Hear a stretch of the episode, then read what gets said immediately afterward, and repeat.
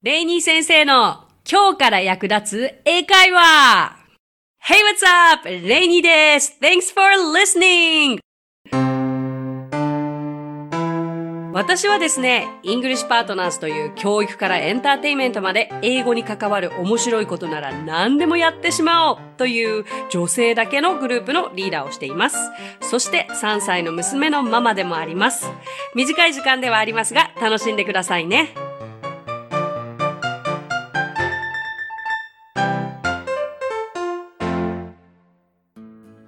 What's up everyone? レイニー先生です。さあ、今週も始めていきましょう。レイニー先生の今日から役立つ英会話。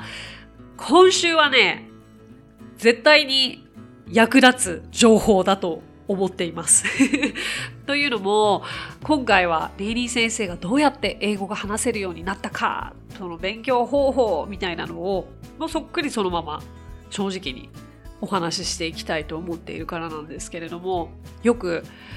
どうやったら英語を話せるようになりますか？とか英語ってどうやって勉強したらいいんですか？と聞かれるわけですよ。ね英語にもちろん近道なんかないわけですしダイエットと一緒ですけど。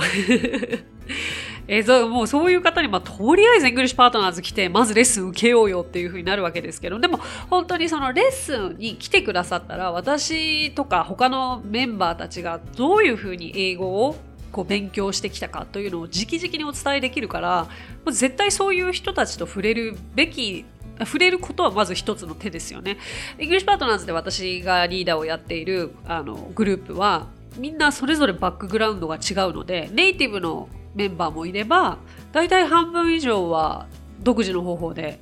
英語を身につけたメンバーが多いんですよ。まあ、留学していたりとか帰国子女だったりとかだからそれぞれが英語が喋れなかった苦労というのが分かるのでそういう人たちって生徒さんのあの初心者の方を教える時に英語が本当に分からない方の気持ちが分かったりとか私自身も英語が喋れなかった時期が16年あるわけですから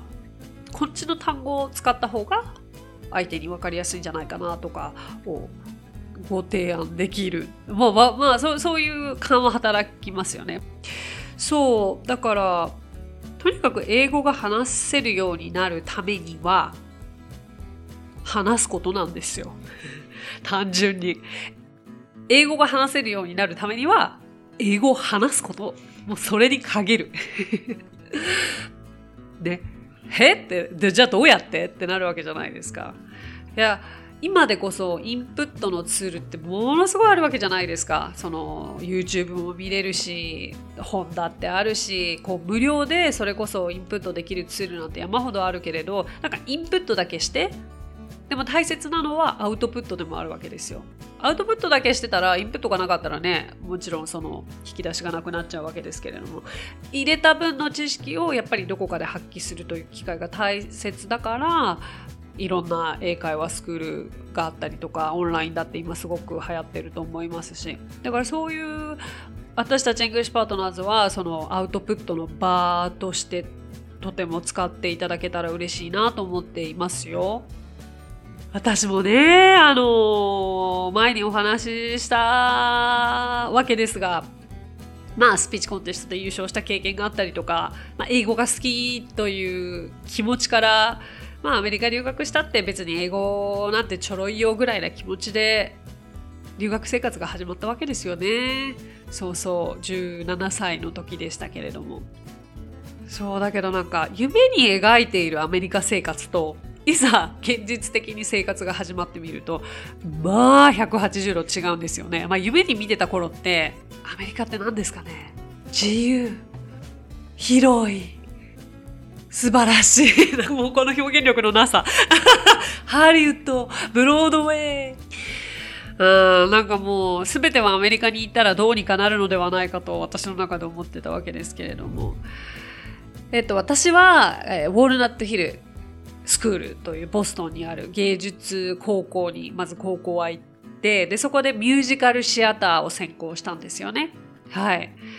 でまずもう忘れもしない最初のクラスですね。はい。シアタークラス演劇のクラスがありましてえっとまあみんなが鏡の前にこう座らされているんですよね。でそしたら次の瞬間にみんながいきなり動き始めたわけですよだけど私だけ何を言われているのかが分からなくてじゃ次に何の行動をとっていいかが分からなくてもう演劇のクラスなんてもう毎回毎回自分はその目的のためにその夢を叶えるために行ったのに自分の夢の生活が始まったのにもう演劇のクラスは毎回怖くて逃げたくて仕方なくてっていう経験があったわけですがまあそこであれですね。あ自分の英語力のなさもう自分の無力さ無能さ気づいて 本当になんか気分としてはそうですね。こう草原のど真ん中ににあの立たされて丸裸な気分。あ何の今まで。そうだって中学校で3年間本当に真剣に英語は好きだったから勉強してきたつもりだったしだって私全国のスピーチコンテストで優勝してるんですよ。ねだから何か絶対自分に自信を持てるものがあると思ってアメリカ生活が始まったのに今までやってきたことがもうとっさに何も役に立たなかった。それにはびっくりしましたね正直。というのも私は日本では結構まあよく喋ったりとか社交的であったりとかリーダーシップがあると言われてきていたのにもかかわらずアメリカでの生活がじゃあ数ヶ月経った時にふと自分のことを思うと内向的でとってもおとなしくてで周りもあレイナレイナ is such a quiet girl あのすごくおとなしい子というふうにアメリカ人の中では言われていたんですよ。で、それがすごく自分では嫌だったんですよね。だって自分自身じゃない、自分の本来の自分として見てもらえてない。でもその、そこには理由があって、私が英語を話そうとしなかったからなんですよ。大体高校では生徒さん生徒は全体で200人弱いたんですけれども留学生もその中で3分の1ぐらいで私はとにかく英語を身につけたかったからなるべくアメリカ人の輪に入ろう入ろうとしていてお昼休みあのお昼のランチタイムだったりディナータイムだったりはアメリカ人のテーブルに座るようにしてたんですよね。だけどもう自分はとにかく聞き役だったんです。でそれでいいと思ってたんですけどでも向こうが結局気を使ってでレイナはどう思う？っていうふうに話を振られた時はもう最後ですよね。だって話全然そこまでついてってないわけだからいきなり振られたところで何を話してるかもわからないしだからそこでもう笑うしかなくて。そうでもちろんその話の会話は途中についていけないのもそうだしあと自分から何かきっかけを作っても話すことができなかったんですよ。でそこには大きな理由が2つあってまず1つは間違ったことを言ったらどうしようという恐怖と間違ったことを言って笑われたらどうしよう。恥ずかしさと恐怖。この2つだけだったんですよね。でまあそこに気づいたわけですよ。えとこのままだったらいつまでたってもちょっと自分変われないなと。もう話せないなと。うん自分からきっかけも何も作れたもんじゃないしこれではまずいと思ったんですよね。えだったらじゃあ一体どうしたらいいかなと自分なりに考えた方法というのが今日皆さんにお伝えしたいレイニー先生なりの勉強方法なんですけれどもじゃあ間違っていることを言うのが怖い恥ずかしいだったらあらかじめ正しいフレーズを準備しておけばいいじゃんっていう考えにたどり着いたんですよ。でそれがどういうことかというと会話のきっかけま、全て疑問文からじゃないですか。こちらが質問したことに対して相手が答える。で結局お昼休みとかにあまりに自分が黙っているから向こうが気を使って振ってくれた。だったら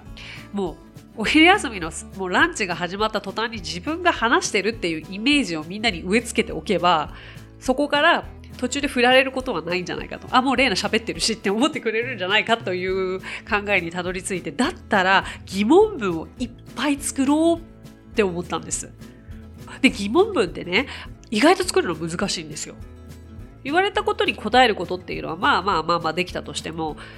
疑問文って意外と難しくてだから結果的にはすごくそれがいい勉強だったなと思うんですけどとにかく自分から話すきっかけを作る自分からの話題を振るそうすると相手も自分が振った話題を喋ってくれているから途中まではついていけるんじゃないかなと思ったんですよ。結構いい考えじゃないですかこれ。もうねない知恵を絞って絞ったんですよ。多分私これいまだに生徒さんにも言ってるぐらいもうこれしかなかもうこれ これこれ以上のものが考えつかないというか。でもね私は単純にこれだけをやったんです。じゃあどういうふうに具体的にやったかというと毎晩10個の疑問文を考えました。でそこにはもちろん 10, 10個が10個難しいものにしてしまうと続かないと思ったから例えば How are you でもいいんですよ。別に WhatsApp を1個入れてもいいんですよ。ただ絶対に次の日アメリカ人の友達にこの10個は使うと自分で決めてまずは何を聞きたいかを具体的に、まあ、日本語で書いたんですよね。そうだって最初からそんな英語に訳せるほどの英語英語力はなかったですからまず日本語で次の日まあ、具体的に誰々に聞きたいとやるとよりあの具体的な質問が書けますけれども、まあ、一般的なのでもいいです。例えば昨日何時に寝たの？とか今週末何するの？とか、えっと、その服どこで買ったの？とまずじゃあ日本語で書くじゃないですか。それを自分で一生懸命英訳するんですよね。でも結構そこに通訳する時間って集中すれば15分とか20分ぐらいでできるしでそこからがポイントです。で結局自分で作った分だけを次の日言ってたら今までと同じじゃないですか。間違ってるかもしれない。だからそこで私はルームメイトのアメリカ人に添削をしてもらったんです、ね、見てってお願いって言って。それでチェックしてもらったらもうそこには10個の完璧な文法の疑問文ができているわけですよ。こんな自信持てることないじゃないですか。あとはもう覚えるだけ。で私はまあ覚えるのは結構得意な方でして。その10個のフレーズ疑問文を徹底的に読み込んでで次の日に挑むわけですけれども単純ではありますよね。10個の疑問文をもう丸々覚えて次の日ターゲットを見つけてその人に無理やり聞く。でもそれを自分のもミッションにしたんです。その時ぐらいかな。もう3ヶ月丸々毎日やると自分で決めて継続できたこと。先週のねあの番組内でもっと自分の好きなフレーズというのをやって継続が力なりか好きです。でも続きませんとか言って笑ってましたけどいや基本続かないんですよ私だけどこの時ばかりはもう英語が身につかないとこっち生活できないって本気での焦りを感じたのでできたことではあったと思うんですが3ヶ月毎晩10個のフレーズを10個の疑問文を自分で考えてルームメイトに添削してもらって次の日友達に質問をしていったということを繰り返してきました。それで、まあ、向こうで生活しているわけですから、次の日に毎日毎日新しい単語というのは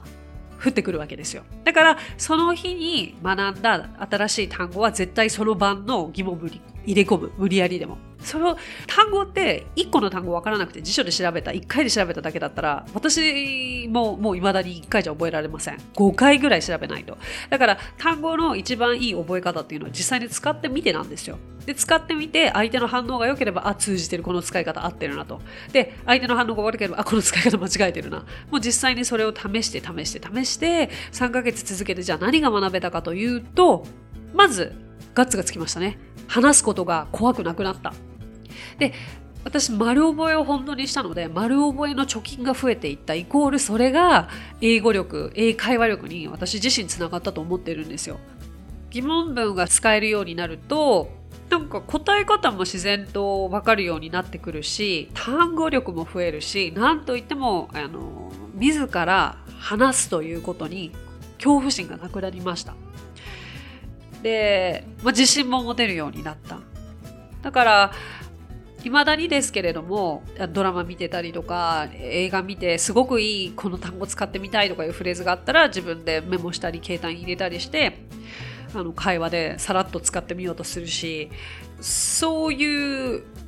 勉強方法っていうんですかね。自分にはそれがとっても合ってたなって思うんですよ。だから私もその自分がレッスンを教える時に生徒さんにはこの方法がすごくいいと思うから次回のレッスンまでに先生への質問を3個から5個作ってきてくださいというふうにやってます。ただもちろん私の場合はアメリカで生活してたわけで毎日英語がそれを使えるという環境だったからこれが成り立ったから日本で毎日暮らしていてこれができるかといったら全然そうではないと思うからこそ自分ご自分自身できっかけを作って外国人と話すきっかけが作れる方はそれでいいと思いますしもしなければもう自ら作るしかないですよねやっぱり英会話レッスンを受けてみたりとかオンラインレッスンを受けてみたりとかそういうところでこう自身が準備したことを発揮する場を作るというのがいいかと思います。やっぱり何でも準備ですよね。そう思いましたね。まあそれが本当に私がやってきた単純なことなんですけれどもまあ慣れないフレーズだったりそういうことをどういうふうに覚えていくかというとあの前にも言ったかと思いますが単語を一つ一つ区切って言っていく例えば昨晩何食べたのとかだったら What did you eat last night? じゃないですかでも What did you eat last night? 言えます今じゃあそれを30秒後に言えるようになるにはやってみてくださいいきますよ What did you eat last night? What did you eat last night? What did you eat last night? What did you eat last night? What did you eat last night? そうです。very, very good. すぐなんですよ。言えるようになるのって。本当に区切って区切って区切って言ってあとは単語を2つずつぐらい今度くっつけていって今度は3つくっつけて4つくっつけて5つくっつけてフレーズが言える地道な作業ではありますけれどもこういうことの繰り返しが英語が話せるようになるためのトレーニングじゃないかなと思います。あ疑問文の種類は基本的には何でもいいとしていた気がします。とにかく自分そこでのポイントは自分発信で会話を始めるということが一番の目的であったから do だろうが when だろうが why だろうが。ただなるべく自分の生活に沿った質問ですね。そのあまりにかけ離れたことを聞いたところでピンとこないから私本当になんか自分で腑に落ちないとこう身につかないタイプですのですごく身近なことをちょこちょこちょこちょこ切り出してやったりとか本当に具体的にその人に聞きたいことであったりはあのピンポイントで聞いたりもしてましたね。結構今考えたらなんでそんな質問すんの？ってどうでもいいような質問してましたよね。だって What did you eat last night? って昨晩何食べたの？なんか聞きます？友達に。自分が話したいという自己満をしたいがためだけに言ってたようなもんですよね。まあでもある意味自己満も大切なのかもしれないですね。話すということが目的、何を目的に置くかですけれども。そうだから質問質問ばっかりを考えてたからあのいざ先生に何か質問しなきゃいけなかったりとかだから相手に質問されてもその意味がわかるっていうのはとってもメリットだったなと思います。そうレイニー先生なりな最初の3ヶ月でギュッとしたやった勉強方法でしたけれどもその他もちろんインプット方法としては私は映画ドラマ歌 という名人の名言などをこうノートに書いて英語を覚えていくとかそうなんか覚えることが好きでしたねはいでもなんかその経験はとっても良かったなと思っているから皆さんにもお伝えしたいなと思っています。はい。なんか、それぞれの英語の勉強方法だったり、これ良かったよとか、身につきやすかったよっていうのがあったら教えてもらえたらと思います。コメントお待ちしてますよ。ホームページまでお願いしますね。ということで、レイニー先生の教科で役立つ英会話、今回は私の英語の勉強方法を皆さんにお伝えさせていただきました。では皆様、また来週お耳にかかりましょう。ということで、talk to you soon. Thanks for listening. Bye bye!